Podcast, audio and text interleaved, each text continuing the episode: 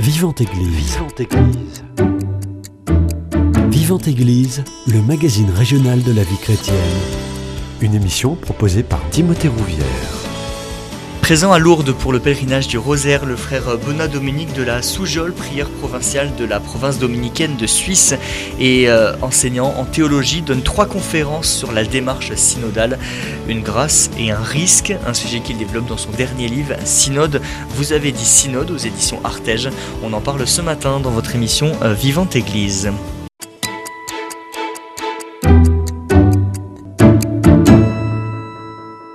Et j'ai le plaisir de le recevoir. Bonjour frère. Bonjour. Benoît Dominique de la Soujole, je le rappelle. Vous êtes dominicain de la province de Toulouse, prière provinciale de la province dominicaine de Suisse et enseignant en théologie. Euh, on est en plein milieu du rosaire déjà. Décrivez-nous euh, l'ambiance. Comment ça se passe aujourd'hui en ce moment à Lourdes pour ce pèlerinage du rosaire? Eh bien, euh, c'est c'est vraiment merveilleux en ce sens que euh, les conditions matérielles sont réunies, le, le temps est splendide, l'organisation est parfaite, et l'on sent pour ces 15 000 participants, plus tous les gens extérieurs euh, au pèlerinage du Rosaire, mais qui sont présents, un- un- une grande am- ambiance de, de fraternité, aussi de recueillement, et pour résumer, de paix. Comment vous expliquez cet engouement autour du rosaire? 15 000 personnes, c'est énorme. hein?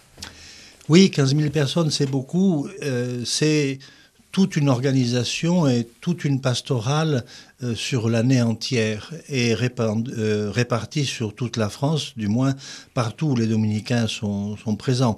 Donc on a ici un peu la fleur euh, qui résulte de ce travail annuel d'accompagnement, de formation, de dialogue et qui donne ce fruit qui est vraiment magnifique. Je le disais dans l'introduction, euh, vous donnez trois conférences à l'occasion de ce euh, Rosaire 2023. euh, la démarche synodale, une grâce et un risque. On dirait que c'est un mot un peu fourre-tout, le mot synode, démarche synodale. Quelle est votre définition? Alors, je ne suis pas d'un tempérament très très original. Je, je- reprends ce qu'il faut comprendre derrière ces, ces mots-là.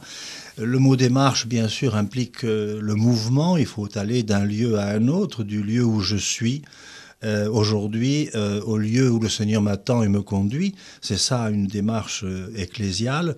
Et le synodal veut dire que cette démarche concerne tout le monde, c'est-à-dire 100% des baptisés, c'est-à-dire à l'intérieur de ce 100%, les fidèles baptisés laïcs, les fidèles baptisés consacrés, les fidèles baptisés euh, ordonnés, prêtres ou, ou diacres ou évêques, et même il y a un cardinal.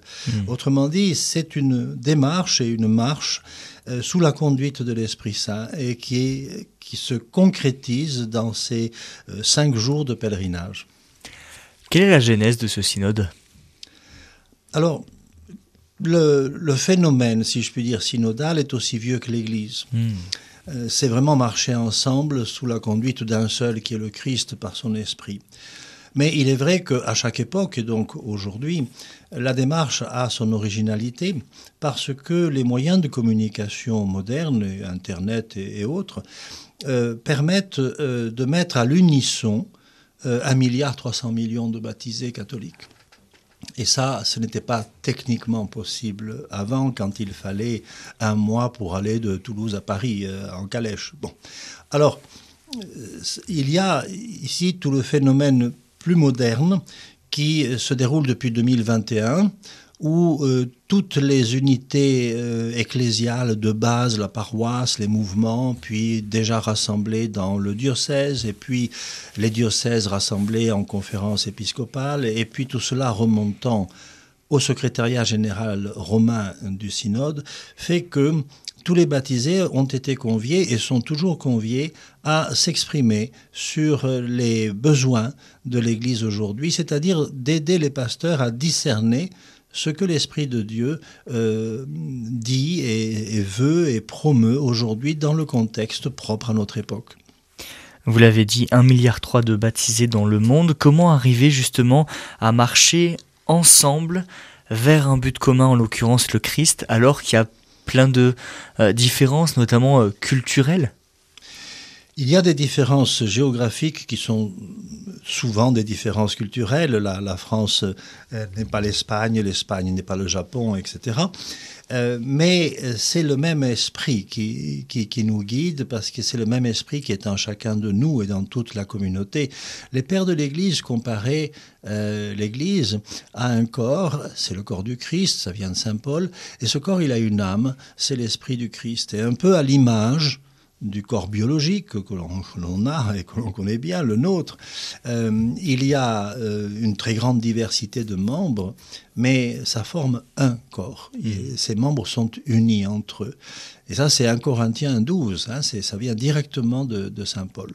Et c'est cela qui fait ce, ce, miracle permanent depuis 2000 ans, d'une multiplicité de, de, membres que nous sommes chacun, chacun pour notre part, dit Saint Paul, euh, mais qui marchent ensemble d'une même origine, le même baptême, vers un même but. Euh, c'est celui que le baptême nous donne, c'est le Christ. Ce processus synodal a été initié par le pape François. Euh, l'idée, c'est de redonner un souffle à cette Église qui semble certaines fois s'essouffler. Alors, à chaque époque, l'Église doit faire le point comme un, bateau sur la mer doit se situer avec les étoiles, etc., pour faire le point. Et chaque époque a son contexte. Et le pape François a donné plusieurs indications importantes euh, pour faire réfléchir toute l'Église sur notre contexte actuel. Il est à la fois, il concerne à la fois l'Église à l'intérieur d'elle-même, ce qu'elle est, comment elle vit, et l'Église à l'extérieur d'elle-même, c'est-à-dire comment elle agit, comment elle témoigne et transmet euh, l'Évangile. Alors à l'intérieur, euh, le pape François a pointé une chose importante qu'il appelle le cléricalisme. Le, cléricalisme, c'est une relation prêtre-fidèle qui est unilatérale, c'est-à-dire ça, ça descend du prêtre et, et, ça arrive, si je puis dire, aux fidèles, et on oublie la relation réciproque.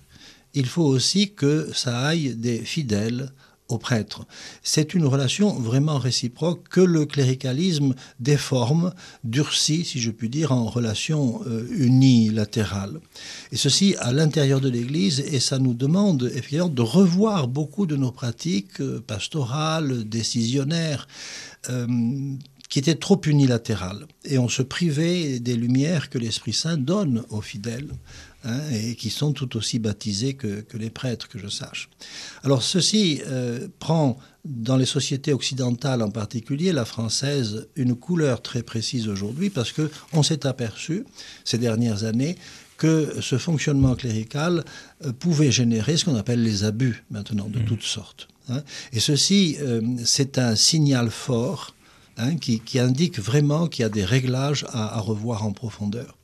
Et puis à dextra, c'est-à-dire à, l'extérieur, le témoignage de l'Église, dans le contexte qui est, le nôtre, qui n'est pas le contexte africain ou asiatique, dans le contexte occidental qui est le nôtre, nous nous trouvons devant une situation totalement inédite dans l'histoire, qui n'a jamais existé. Et donc, il n'est pas surprenant que la réponse immédiate ne soit pas euh, rapide. Euh, nous sommes devant une société qui a été chrétienne et qui ne l'est plus. Hmm. ce qu'on appelle la post-chrétienté.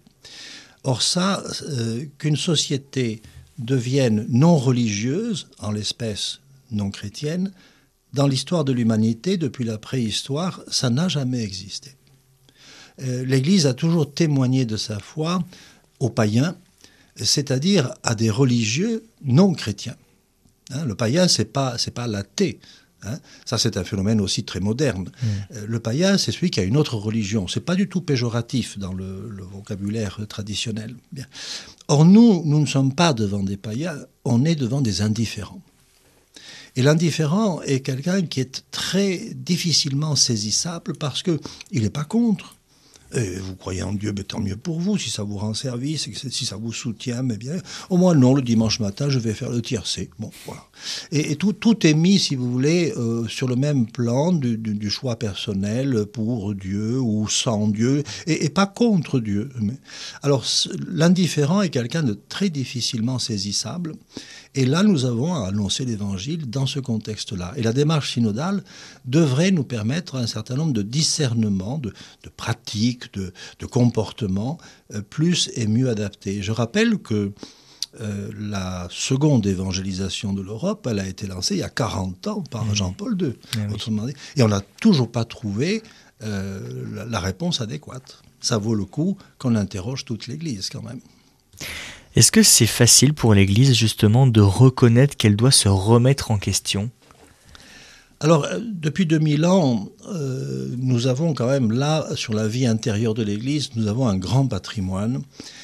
on parle toujours de la réforme dans l'Église et non pas de l'Église. La nuance est importante parce que tout ce qui est constitutif de la communauté chrétienne est donné par Dieu. Son évangile, ses sacrements, et ça, c'est sans défaut, c'est actuel à chaque époque, c'est pertinent, c'est pur, c'est sans erreur, sans mensonge, bien. Mais réforme dans l'Église, ça veut dire comment nous recevons ça, nous, pour en vivre et le transmettre. Et chaque époque de l'Église est une époque de réforme dans l'Église. Et nous avons de l'expérience. Je prends un exemple. Au XVIe siècle, français et même européen, nous avons un siècle de fer et de feu, les guerres de religion. Eh bien, le XVIIe siècle, notamment en France, est le siècle le plus mystique de l'histoire de, France. Ça veut dire que au cœur de la difficulté, 16e siècle, euh, Dieu a été présent, bien sûr, il est toujours présent. Il a envoyé, si je puis dire, des signaux et qui ont été captés et qui ont donné leurs fruits au XVIIe siècle, notamment en France. Et euh, c'est exactement ce qui va se passer. Je ne suis pas un prophète particulièrement éclairé, mais ce sont les leçons d'une histoire qui est une histoire sainte, qui est une histoire de la fidélité de Dieu, même quand on ne l'est pas, ou peu. Et cette fidélité de Dieu trouve toujours un écho dans euh, la communauté chrétienne avec euh, des délais. J'ai parlé du XVIe siècle, il faut attendre le XVIIe pour voir le hmm. résultat. Quelles sont les autres grâces que peut apporter ce synode? La grâce, elle est à la fois personnelle, individuelle, elle est faite à une personne, et elle est inséparablement communautaire parce que l'être humain est d'abord au plan le plus naturel qui soit, est à la fois un individu, Paul n'est pas Jeanne, et un, un être communautaire. Paul n'existe pas sans Jeanne. Nous sommes nés au sein d'une famille, nous formons une communauté sociale. Euh, c'est essentiel à l'homme. Et la grâce qui est dans chacun de nous, elle a cette double euh, caractéristique d'être pour moi, pour me gracier, si je puis dire, mais pour moi aussi en tant qu'être communautaire. Et donc elle a son rejaillissement euh, dans, dans, la communauté, et comme c'est le cas de tout le monde, eh bien la grâce des autres rejaillit aussi sur moi. Et la vie de la communauté chrétienne est faite de cette interaction extrêmement profonde euh, réciproque entre tous les membres. Là aussi, comme dans le corps biologique, tous les membres interagissent, n'est-ce pas? Ils sont à la fois ce qu'ils doivent être. Le cœur n'est pas le poumon, mais le cœur est pour le poumon, le poumon est pour le cœur, et cela est pour tout l'organisme, si vous voulez. Eh bien, c'est l'image que prend Saint Paul. Et cette grâce, sa première caractéristique, c'est qu'elle est, elle est personnelle et communautaire. Mmh. Dès donc une grâce, quand je parle d'une réforme dans l'Église, c'est une grâce qui doit me réformer et qui doit aussi, par moi et par les autres, réformer l'ensemble de la communauté. Et réformer, ça ne veut pas dire nécessairement faire du tout nouveau, mais ça veut dire reformer comme une image qui serait déformée par euh, le temps, par les intempéries, etc., et qu'un artiste veut reformer. Pas nécessairement pour faire une image nouvelle, mais pour lui redonner son éclat. On a le sentiment que ce synode, cette démarche synodale, elle n'est pas forcément bien comprise de tous. Le risque, c'est qu'on passe à côté de l'essentiel. Oui, c'est la raison pour laquelle la, conférence que je donne chaque jour euh, au Rosaire est intitulée Une grâce et un risque. Hmm. Euh, il y a ce qui vient de Dieu, et je le répète, c'est toujours pur, c'est toujours grand, c'est toujours vrai, c'est toujours bien, c'est toujours bon, etc. Et puis c'est reçu euh, dans la personne qui en est le destinataire, à la fois pour elle et pour la communauté, avec euh, beaucoup de risques. Alors le risque le plus majeur, le plus, le plus radical, c'est de passer à côté, bien sûr. La grâce se propose, elle ne s'impose pas. Mais le risque aussi, c'est d'en prendre une partie et d'en laisser une autre, ou de la déformer. Euh, dans tout don de Dieu, il y a ce risque de, de, lui être infidèle, si je puis dire. L'offre est faite, est-ce qu'elle va être reçue, vécue et témoignée et transmise?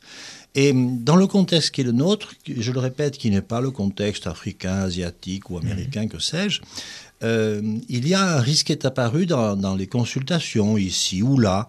C'est pas un risque systémique comme on dit maintenant, mais enfin, il a été suffisamment présent pour qu'il ait été relevé comme un risque. C'est le risque que j'appellerais du mot très large de sécularisation.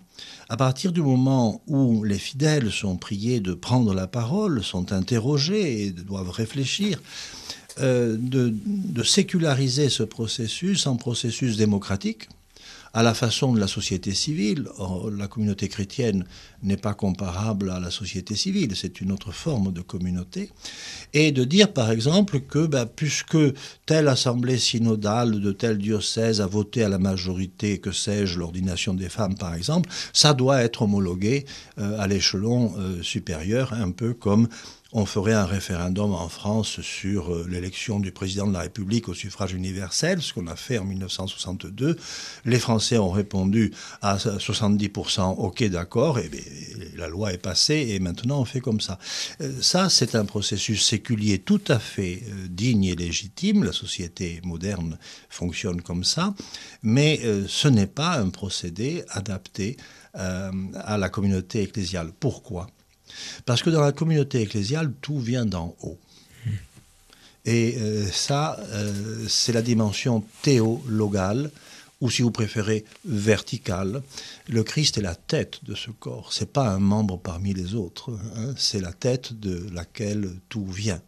Et donc, il faut rester sous cette dépendance. Tout vient d'en haut, mais pourtant, on a l'impression que euh, il y a une vraie volonté de laisser la, parole aux, fidèles pour euh, réfléchir à l'Église de demain C'est exact, parce que si tout vient d'en haut, encore faut-il que nous puissions discerner ce qui est arrivé d'en haut. Et euh, ce n'est pas euh, immédiatement compréhensible, clair, et pour cela, la consultation de l'ensemble du peuple de Dieu est nécessaire. Mais tout aussi nécessaire, bien sûr, est le discernement à l'intérieur de cette grande consultation, le discernement de ce que l'Esprit du Christ a dit.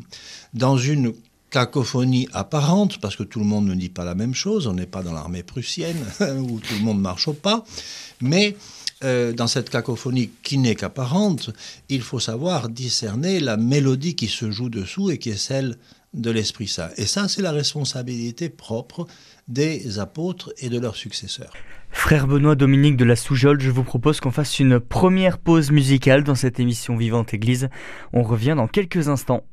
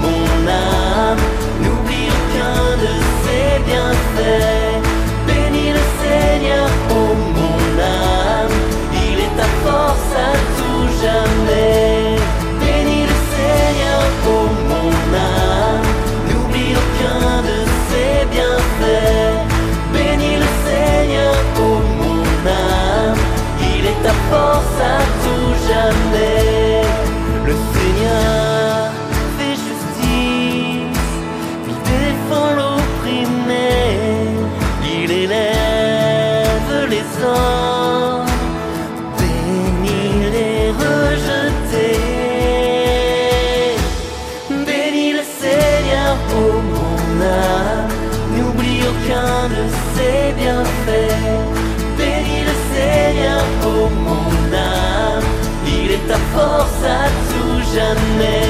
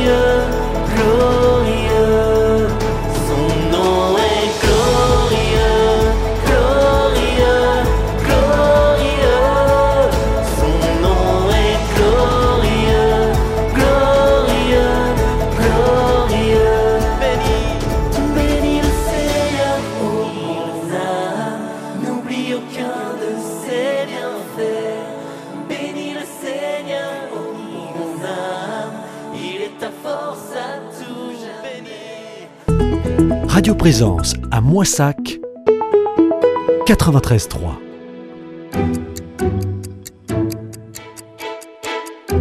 Vivante Église, Timothée Rouvière. De retour dans votre émission Vivante Église sur Radio Présence, je suis toujours avec le frère Benoît Dominique de la Soujole pour parler de la démarche synodale, une grâce et un risque. Pour illustrer le risque que peut représenter la démarche synodale, vous euh, reprenez quatre fondamentaux, l'unité, la diversité, la complémentarité et la réciprocité. Est-ce que vous pouvez nous expliquer chacun de ces quatre points? Oui, je vais essayer d'être plus bref que dans ma conférence, mais vous avez, si on lit la première épître aux Corinthiens au chapitre 12, qui est le lieu fondateur de cela, et qui vient de Saint Paul, et qui est un écrit inspiré de l'Écriture sainte, on a effectivement dans le mystère de la communauté chrétienne quatre caractéristiques, et j'attire l'attention sur le fait que ces quatre caractéristiques sont euh, énumérées dans un certain ordre. Et la première, c'est l'unité. Saint Paul dit toujours un corps. Il dit ensuite des membres, mais il revient toujours, mais un corps. hein. L'unité. Alors l'unité, si vous voulez, comme si je prends le corps biologique, c'est la base euh, à partir de laquelle part Saint Paul, euh, cette euh, grande diversité de membres, etc., elle fait un corps. Et qu'est-ce qui, qui fait tenir dans l'unité cette grande variété d'organes qui est notre corps? Eh bien, c'est ce qu'on appelle traditionnellement l'âme. Bien sûr. Et la vérification expérimentale n'est pas très difficile à faire. Et saint Augustin le dit dans un de ses sermons. Il montre son doigt, il dit voilà, je coupe mon doigt et je le pose à côté sur la table. Il est donc séparé du corps. Est-ce que ça reste un doigt? Non, on le voit, il va petit à petit se corrompre et disparaître. Pourquoi? Parce qu'il n'est pas dans l'unité du corps, il n'est pas animé par l'âme du corps. Il transpose, Augustin, saint Augustin transpose cela pour l'Église, l'âme de ce corps, c'est l'Esprit Saint, en personne. C'est lui qui fait l'unité de cette multiplicité d'organes que nous sommes, chacun de nous, n'est-ce pas? Donc, il faut qu'il soit là et il faut que nous soyons en lui, parce que sinon, il n'y a, il n'y a rien. Il n'y a même pas une apparence, si je puis dire. Donc, l'unité est vraiment première. Concrètement, si j'ose dire, Mhm. comment elle se traduit, elle s'exprime. euh, à, à la messe, c'est le credo. hein. c'est l'unité de foi, d'espérance et de charité. Voilà. Alors, ceci étant posé, et c'est posé dans l'Église définitivement. Hein, nous, avons, nous avions hier l'évangile de la confession de foi de Pierre. hein, tu es Pierre, et sur cette pierre je bâtirai mon Église. Et les puissances de l'enfer ne pourront rien contre elle. Voyez-vous? Donc, ce corps, il est là, et l'âme dans ce corps, l'Esprit de, Saint est là. Alors, sur cette unité, on peut voir la diversité. La diversité, c'est la richesse de l'unité. Voyez-vous, euh, ça, donne euh, cette extraordinaire richesse. Et pour comprendre ça, euh, on, on peut se rappeler que Dieu nous parle de deux façons. La première parole que Dieu nous a donnée, c'est le livre de la création. Il a fait les arbres comme il a voulu, et ils sont comme ça. Il a fait l'être humain comme il a voulu, et il est comme ça. Il a fait les poissons rouges, il a fait les fleurs, enfin, c'est la création. Et ce livre de la création est très important parce que il va nous permettre de lire et de comprendre le deuxième livre, qui est le livre de la révélation, la Bible. Et ce qui distingue les deux livres, c'est que ce que Dieu nous dit par la création, nous pouvons le comprendre par notre intelligence naturelle. Tous les hommes, toutes les femmes ont accès à ce livre parce qu'ils sont raisonnables, ils ont une raison, et donc on peut savoir ce qu'est un arbre, ce qu'est un poisson, ce qu'est une fleur, ce qu'est un animal, et on peut savoir aussi que l'être humain, dans le genre animal, est le plus élevé, etc. Et ça, c'est pas réservé euh, aux chrétiens, euh, c'est accessible à tout le monde et les progrès merveilleux de la science euh, montrent que nous sommes adaptés à cela. Mais le livre de la Révélation va reprendre beaucoup de choses du livre de la création. Par exemple, quand je dis Dieu est mon rocher, hein, il faut d'abord que je sache ce qu'est un rocher. Il faut que je sache par le livre de la création qu'un rocher, ce bloc de pierre, ses caractéristiques, c'est la stabilité, la la solidité, contrairement à l'eau qui est fuyante et sur laquelle on ne peut pas construire. Bien. Et quand euh, le livre de la révélation me dit Dieu est mon rocher, il me fait comprendre que Dieu est, la stabilité même, la solidité même, ce qui veut dire la fidélité, par exemple. Mais pour ça, il faut que je sache ce qu'est un rocher. Mhm. Par conséquent, euh, si je comprends comment Dieu a euh, créé le corps humain, Saint Paul dit, ben, regardez comment Dieu a créé le corps humain, eh bien, moi je vous révèle, ça c'est le livre de la révélation, c'est pas à hauteur d'intelligence humaine, c'est à hauteur de foi. Je vous dis comment est fabriquée, si j'ose dire, la communauté chrétienne. C'est un corps et voyez l'extraordinaire diversité qu'il y a dans ce corps. Euh, les états de vie, laïques, consacrés, euh, ministériels, euh, à l'intérieur même de la responsabilité des ministres, vous avez le pape, les évêques, les prêtres, les diacres, et tout le monde n'est pas pape, tout le monde n'est pas évêque, etc. Bon, à l'intérieur même de la vie consacrée, vous voyez euh, la diversité extrême religieux-religieuse, il n'y en a pas deux habillés pareils, ça mmh. vous dit bien qu'ils ne sont pas tous sur le même modèle. Bon, la, grande diversité de réalisation de la vie laïque, n'en parlons pas, c'est encore plus divers. Bien. Mmh. Et dans l'unité, voyez la richesse de cette unité qui se traduit et s'exprime dans une extraordinaire diversité. Mais attention, la diversité, ce n'est pas l'opposition, ce n'est pas la rivalité, c'est la complémentarité. Hein, le cœur envoie du sang au poumon parce que sans le sang, le poumon meurt. Euh, le poumon oxygène le sang et l'envoie au cœur parce que sans euh, oxygène, le cœur, il meurt. Et puis les deux ensemble, ils diffusent ça dans l'ensemble du corps. Donc la complémentarité, on retrouve le cléricalisme, si vous voulez. Hein. Le cléricalisme, c'est, euh, comment dirais-je, un défaut de complémentarité. Comme si vous aviez une voiture avec trois roues et il en manque une. Ben, elle n'avancera pas ou très mal. Bien. Et puis la réciprocité. Là aussi, on retrouve le cléricalisme à l'image du corps aussi. Hein. Dans l'exemple que j'ai pris du cœur et des poumons, n'est-ce pas, euh, la complémentarité est évidente et la réciprocité est vitale. Est vitale. Eh bien, c'est cela qu'il va falloir revisiter profondément. Et c'est à l'image de cela que les risques existent. Hmm. On les voit sortir de l'unité faire son église à part, cette église de pur, vous savez, dans mhm. l'histoire ça a déjà existé. Oui. Hein. Mal comprendre la diversité comme, euh, comment dirais-je, des rivalités. Euh, tout le monde n'est pas comme moi, donc euh, tout le monde se trompe. Enfin, vous voyez, le discours unique, le marcher au pas comme un régiment de, militaires, voilà, ça, ça, c'est la diversité qui est comprimée au point qu'elle ne fonctionne plus. Euh, le risque de, sous-évaluer et de, ne pas exercer une authentique complémentarité. Je ne remettrai évidemment pas en cause le spécifique du sacrement de l'ordre qui fait les ministres de l'Église. Oui, mais ils ne sont pas l'Église à eux tout seuls.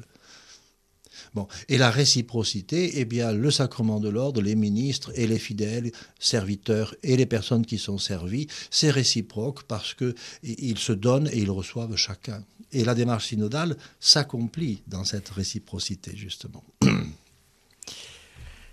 Dans votre livre, Synode, vous avez dit Synode aux éditions Artege, vous invitez à ne pas rater cette rencontre avec le Synode. Quel est le risque justement de rater la rencontre avec ce Synode? Alors, le risque est individuel, ah parce que euh, le Synode portera son fruit, Euh, son chef d'orchestre, c'est l'Esprit Saint, donc en général, il n'y a pas beaucoup de, de défaillance à ce niveau-là. Euh, le, le risque majeur, c'est moi de passer à côté. Hmm. ou de recevoir qu'en partie des choses, voire de déformer les choses.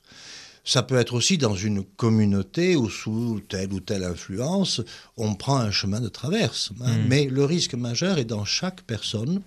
La, la, la symphonie sera exécutée, mais je peux être dur d'oreille. Euh, je peux avoir de la friture sur la ligne et perdre des, des notes, que je sache. Et ça, euh, ce risque-là, il ne faut pas paniquer non plus, c'est Mm. pas réservé aux saints hein, d'être en phase totale, non. Mais c'est dans le secret de, de la prière et de la vie ecclésiale, je dirais, paisible et pacifiante, la messe du dimanche par exemple, euh, que le terrain favorable euh, se fait progressivement et je dirais qu'on s'éloigne d'un d'un risque qui dans les sociétés occidentales me paraît jour après jour plus important, c'est le risque de la, la pensée médiatique. Euh, avant de venir à Lourdes, j'ai par curiosité euh, consulté un site d'information en ligne. Vous savez, ces journaux qui vous donnent en 15 secondes Mm. euh, tout ce qu'il faut savoir sur tout, n'est-ce pas? Bon, ça vous dit le niveau à peu près de l'information.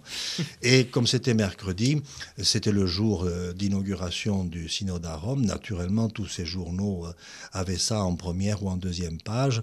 Et euh, je, je l'ai imprimé parce que je voulais le, le- en Mhm. lire quelques extraits. euh, et et c'est une page et demie, hein, je veux dire, ça se lit Mhm. en une minute et demie, pas Oui. plus. Et puis après, on passe à autre chose, un voleur de poule qui a été arrêté ou un incendie, etc. Bon. Euh, et euh, ce qui était dit, c'est euh, le risque conservateur. Ah, voilà. Il y a, paraît-il, des cardinaux qui ont écrit au pape pour se dire qu'on ne savait pas trop ce qui allait se passer, etc. Alors, on fait gonfler les choses. Et alors, on réduit tout ce que nous venons de dire et qui appartient à la vie intime de l'Église depuis 2000 ans. Ce n'est pas le scoop parfait, hein, mais il faut savoir le décrypter. On réduit à ça. Autrement dit, on prend une toute petite partie pour le tout et ça devient totalement insignifiant. Et ça, dans, dans la culture occidentale et dans les moyens d'accès que nous avons à l'information, euh, d'adopter cet esprit médiatique, si je puis dire, euh, la pensée unique, grosso modo, c'est ça que ça veut dire. Un, publiciste français disait un jour, quand j'entends une personne dire euh, je pense que, j'ai envie de lui dire dites plutôt je répète. Il faut être exigeant vis-à-vis de soi-même pour avoir un vrai jeu et non pas répéter ce qui est à la une de tous ces journaux. Avec ce synode, euh, l'Église a aussi un vrai rôle à jouer euh, sur les différentes crises que traverse actuellement la société en donnant une direction. Oui, c'est ce qu'on pourrait appeler euh, l'exemplarité Mm. chrétienne. Oui. Euh, la vie communautaire chrétienne, si elle est distincte et différente de la vie communautaire politique, les Français en France, les Suisses en Suisse, euh, il y a, parce que nous sommes tous des êtres humains, nous avons tous la même nature, si j'ose dire, humaine, cette dimension communautaire, nous avons certes à l'exercer d'une certaine façon comme citoyens Mm. et d'une autre façon comme fidèles euh, de l'Église du Christ, mais il y a quand même des points communs. Mm. Et c'est ce qui fonde euh, l'exemplarité chrétienne. Alors l'exemplarité chrétienne, par excellence, elle est dans la charité. Hein c'est à l'amour que vous aurez les uns pour les autres qu'on vous reconnaîtra pour mes disciples. Bien. Donc c'est pas d'abord du blablabla, hein, c'est euh, les actes. Et ceci est aussi extrêmement important pour la société civile, car la société civile ne peut pas vivre sans ce qu'elle appelle, elle, la solidarité. Mais la solidarité, c'est la charité sociale. Hein, c'est- parfois c'est vécu sans que les personnes s'en rendent compte si Mhm. elles ne sont pas chrétiennes, hein, mais c'est la même valeur qui est engagée. Et dans la vie interne de l'Église, la vie de charité doit et peut et doit être exemplaire pour toutes les autres, autres formes Mm. de vie communautaire, dans une nation, dans une association, dans un milieu professionnel, enfin dans toutes les communautés auxquelles nous participons, il y a une exemplarité et il faut la situer à ce niveau-là. Cette conférence, la démarche synodale, une grâce et un risque, vous l'avez déjà donné à deux reprises ici à Lourdes au pèlerinage du Rosaire. Quels sont les retours justement que vous avez de la part du, public, de ceux qui viennent vous écouter sur cette démarche synodale qui nous occupe depuis plusieurs mois déjà? Oui, c'est très intéressant. Quand euh, un conférencier bâtit euh, sa conférence, sa première optique, bien sûr, c'est euh, ce qu'il va dire, évidemment, mais ce qu'il va dire de, vrai et de constructif. Mais il faut qu'il essaie de se représenter aussi à qui il va mmh. dire. Parce que on ne parle pas, euh, si, si, si, je prêche un pèlerinage militaire, ce sera différent que si je prêche un pèlerinage euh, religieux, pour des religieux, religieuses, ce sera différent si je prêche même sur le même sujet. Euh, dans une retraite paroissiale, la, mmh. la, matière, si je puis dire, est évidemment la même, mais il faut, euh, et Saint Paul est un grand maître pour ça, prendre en compte ceux qui sont en face. Et si je prêche à des Chinois, ben, il faudra que je parle chinois. Tout c'est tout aussi simple que ça. Alors, euh, j'ai essayé de me représenter. Hein, alors, je, parle à des pèlerins, c'est-à-dire à des personnes qui sont engagées dans une vie ecclésiale profonde de foi, d'espérance et de charité, qui portent beaucoup d'intentions, qui ont, euh, comment dirais-je, ces cinq jours-là euh, intenses, ce qu'on appelle les temps forts, et qui mhm. peuvent, et, ils y viennent avec toute l'année précédente, euh, avec leur poids, de parfois de souffrance et de questions, et puis ils vont partir pour l'année suivante en ayant fait un point important et un ressourcement important. Alors, dans ce contexte, j'essayais de me représenter quelles sont les, les questions qui vont pouvoir venir. Et il y en a quelques-unes que j'ai pu anticiper et d'autres non. Euh, ce que j'ai pu anticiper, c'est l'influence de la culture médiatique. Mm. Parce que ça, elle est tellement générale et tellement profonde que ça m'aurait beaucoup étonné de ne pas la voir présente. Et sous la forme de ces personnes qui sont fidèles, qui sont des chrétiens engagés, euh, de, de crainte euh, de dire qu'est-ce qui va sortir dans ma paroisse, il ne s'est rien mmh. passé, dans la paroisse à côté, ils se sont battus, dans l'autre paroisse, euh, ils ont dit le contraire d'une autre paroisse, enfin, bon, etc. Donc une, une, une, une impression euh, de, de, désordre, de, de, de, chaos même parfois, mmh. et donc qu'est-ce qui va en sortir? Alors alimenté par la culture médiatique, si vous voulez, alors est-ce qu'on va finir par faire ceci ou faire cela, enfin bon. Euh, alors que jusqu'à présent, l'Église ne l'a pas voulu, euh, on va changer la, la, foi ou la morale, etc. Alors ça, il faut y répondre, et dans ce que nous avons déjà dit, je crois que j'ai donné les éléments euh, principaux, de resituer la démarche dans les 20 siècles de l'histoire de l'Église, mmh. dans la fidélité de Dieu, etc. Je crois qu'on est renvoyé au, au, cœur de notre foi. Et puis, il y a des questions qui, qui sont, euh, comment dirais-je, plus, plus surprenantes, en tout cas pour moi, parce que j'ai pas pu les, les anticiper et auxquelles il faut néanmoins répondre. Euh, une des principales, euh, et qui est venue de différentes euh, personnes, c'est de dire, mais le synode va porter ses fruits, d'accord, vous le dites, et puis l'histoire le montre, etc. Mais vous savez, le Concile Vatican II, une autre démarche synodale, il a ouvert sur une crise terrible dans l'Église, du moins sous nos latitudes.